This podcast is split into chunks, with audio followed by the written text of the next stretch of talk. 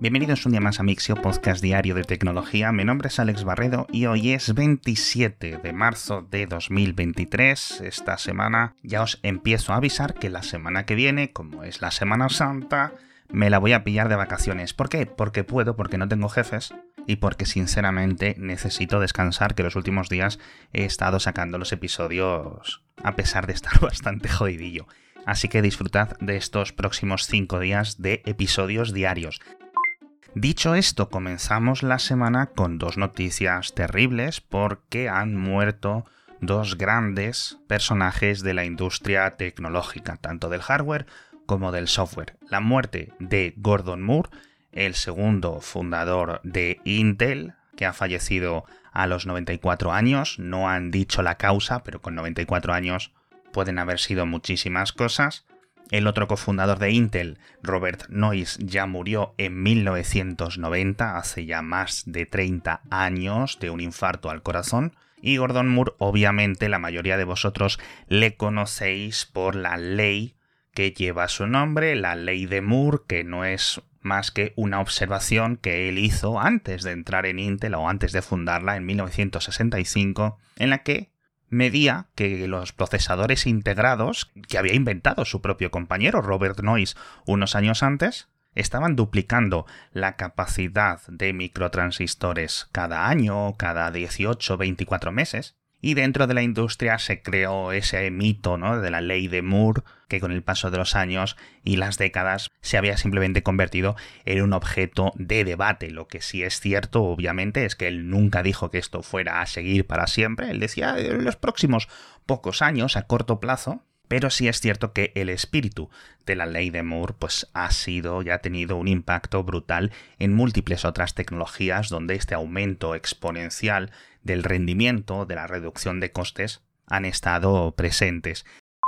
Y la segunda muerte es Jacob Thief, que fue el coinventor del sistema de comprensión, yo creo que es más exitoso, todos estos algoritmos LZ diseñados en los 70 por Thief y por Lempel, de ahí el mítico artículo científico y el nombre ¿no? de las iniciales de los dos de esos algoritmos que permitían comprimir archivos o comprimir realmente datos sin pérdidas. No eran los primeros, pero lo hacían de una forma extremadamente bien y de aquellos algoritmos diseñados matemáticamente por ellos, pues se basa toda la tecnología de hoy en día. Además que Abraham Lempel, que era su compañero, murió en febrero, con lo cual los dos han muerto en cuestión de semanas de diferencia, lo cual es doblemente triste. Y una de estas coincidencias astronómicas, ¿no? Que mueran Gordon Moore y Jacob Thief casi con días de diferencia, y es que al final el tiempo pasa para todos y todas estas grandes mentes de las invenciones de segunda mitad del siglo XX, pues poco a poco nos van diciendo adiós.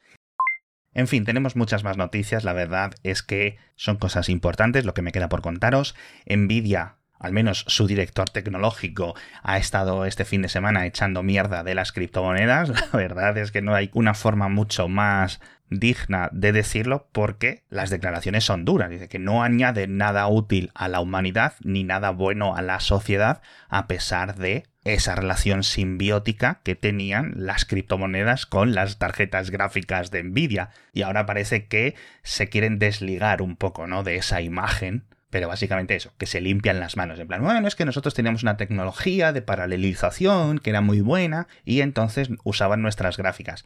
Que sí, que durante estos años han estado metiéndose mm, centenas y centenas de millones todos los meses vendiendo gráficas para estos mineros de criptomonedas. Y seguramente muchos sigan haciéndolo, pero sí es cierto que la cosa ha cambiado mucho en los últimos 6-9 meses.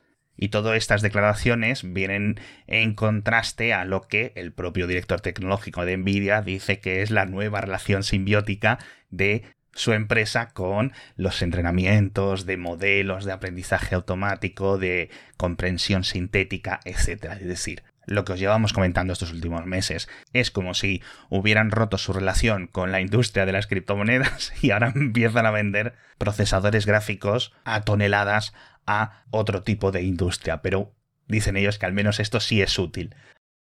Y también hablamos de unas propuestas que ARM está haciendo para que los fabricantes de móviles, de tabletas, de ordenadores, le paguen mucho, mucho, mucho más dinero por las licencias y los diseños de referencia de su arquitectura. Así que se abre un debate goloso, golosísimo, muy telenovelesco, y las grandes empresas tecnológicas de todo el mundo van a sacar los puñales, seguramente los reguladores también, porque al final la arquitectura ARM es vital para la electrónica de consumo de esta década. Y vamos a ver en qué queda la cosa, porque sinceramente no sé quién tiene la sartén por el mango. Pero bueno, y ya sabéis que dentro de la Unión Europea se aprobó una prohibición recientemente para que a partir de 2035 no se puedan vender nuevos coches con motores de combustible. Esto estaba en un proceso plenamente casi ceremonial de aprobación final y Alemania de repente paralizó la firma, la ratificación para dejar más claro en esta nueva normativa cuál va a ser el rol de los combustibles sintéticos en esos coches a partir de 2025. Entonces, este fin de semana ha sido un caos masivo a nivel político dentro de la Unión Europea, porque esto no se esperaba, pero parece que han podido salvar un acuerdo y la normativa va a seguir adelante. Entonces, el cambio específico en el texto es que a partir de 2035 dentro de la Unión Europea se van a poder vender coches de combustible siempre que utilicen de forma exclusiva combustibles sintéticos. ¿Qué son los combustibles sintéticos? Pues sinceramente no lo sabemos porque no es que no existan, sino porque a día de hoy no son viables, son muy caros, porque se supone que, digamos, las moléculas de carbono eh, que entran dentro de este líquido mezclado que luego irá a esos motores tienen que ser extraídas de la atmósfera, ¿no? De programas de descarbonificación. Y eso, pues, es caro hoy y aunque sea barato un poco, va a seguir siendo caro. Entonces, esto ha sido puro teatro político por ambas partes. Yo imagino que de aquí a 2035 los coches de batería serán exponencialmente más baratos que los de los propios motores de combustible por las sucesivas medidas de reducción de emisiones y los que se puedan vender, que serán modelos muy específicos, yo imagino que esto no es que se vayan a poder vender un Opel Corsa de combustible sintético o un Volkswagen Golf. Esto es básicamente para los tres o cuatro modelos de Ferrari que quieran utilizarlo. Y aquí es donde yo creo que ambas partes se han ido con una sonrisa a la cama porque la Unión Europea seguramente de aquí a 2035 diga, ah, sí, no te preocupes, pues para este tipo de coches que quieres sacar tú en el futuro con combustibles sintéticos, no te preocupes. Te voy a obligar a que tengan un chip que solo permita que se repueste con un tipo específico de no sé qué y no sé cuánto y los haga básicamente inviables. Y por otra parte, el gobierno de Alemania parece que ha protegido a parte de su industria, aunque recordemos que la propia industria automovilística alemana han presionado mucho a favor de este tipo de normas y de prohibiciones, pero bueno, siempre viene bien un poco de ridículo por parte de la clase política y al final yo creo que el acuerdo es relativamente sólido. No sé si es que estoy yo un poco cínico hoy, pero bueno, nos vamos con una cosa con la que no puedo estar cínico porque me encanta que es nuestro patrocinador y es el último día, holded.es esta plataforma, esta herramienta en la nube que tiene todo lo que necesitas si eres un freelance, si eres un autónomo, si eres un empresario y necesitas llevar tus finanzas, la gestión de tus proyectos a nivel de presupuestos, facturas, clientes, proveedores, inventario, las conexiones con los bancos, todo, todo, todo desde las, yo qué sé, la cosa más sencilla hasta todo el sistema de nóminas de tus empleados todo lo puedes hacer en holded.es, incluso la presentación de impuestos trimestrales, del IVA y del IRPF, absolutamente todo. Tenéis 14 días de prueba gratuito, como siempre os digo, y los tres primeros meses que estéis utilizando holded.es vais a tener 50% de descuento para que os merezca completamente la pena. Pero vamos, que no os vais a arrepentir. Os dejo el enlace en las notas del episodio y si no entráis en holded.es.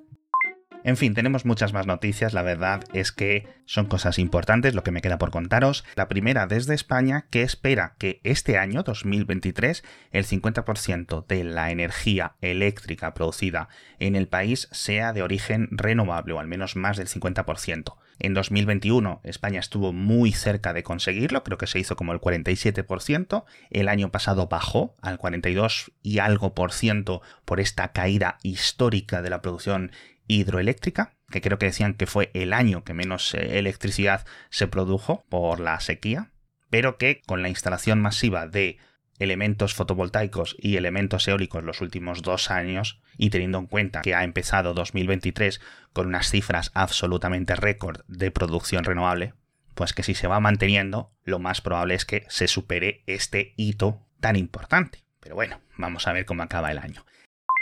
Dentro de la reducción, un golpe muy duro a otra de estos elementos políticos barra financieros como son los bonos de carbono, porque dos de los grandes distribuidores, la empresa suiza South Pole y la estadounidense Berra, parece que se han tirado los últimos años inflando el impacto de sus proyectos medioambientales con los que se suponía que contrarrestaban las emisiones de carbono de otras empresas. No es que se los inventaran las cifras, pero sí es cierto que exageraban muchísimas de las reforestaciones y de los múltiples proyectos que se supone que estaban haciendo, que es algo que se había criticado por muchos elementos del espectro, tanto industrial como político como económico, de que estas empresas comercializadoras de bonos de carbono, pues que que básicamente que nadie les estaba revisando muy bien lo que hacían y que los números eran inventados. Así que vamos a ver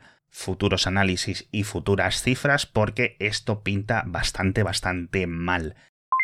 Y a nivel de ingeniería, y con esto ya acabamos las emisiones de carbono, el proyecto Wind de la Unión Europea, que es básicamente un compendio de múltiples empresas de la fabricación de acero que llevan varios años trabajando en un nuevo método de fabricación de acero que no haga emisiones de CO2, que ya sabéis que la fabricación de acero, la fabricación de cemento, emiten muchísimo, muchísimo, muchísimo. Bueno, pues después de varios años trabajando de haciendo pequeños avances, en principio adaptando y poco a poco afinando la electrólisis, el uso de la electricidad para separar el oxígeno del mineral de hierro y que de ese proceso pues solo salga el hierro puro y oxígeno en forma de gas en vez de CO2. Y que ahora, según comentaron, el viernes ya está listo para pasar a niveles de producción. Es decir, que la tecnología en estos prototipos funciona, pero claro, de aquí a que veamos estas fábricas que no emitan CO2 para fabricar acero, pues van a pasar fácil dos décadas como poco, como poco.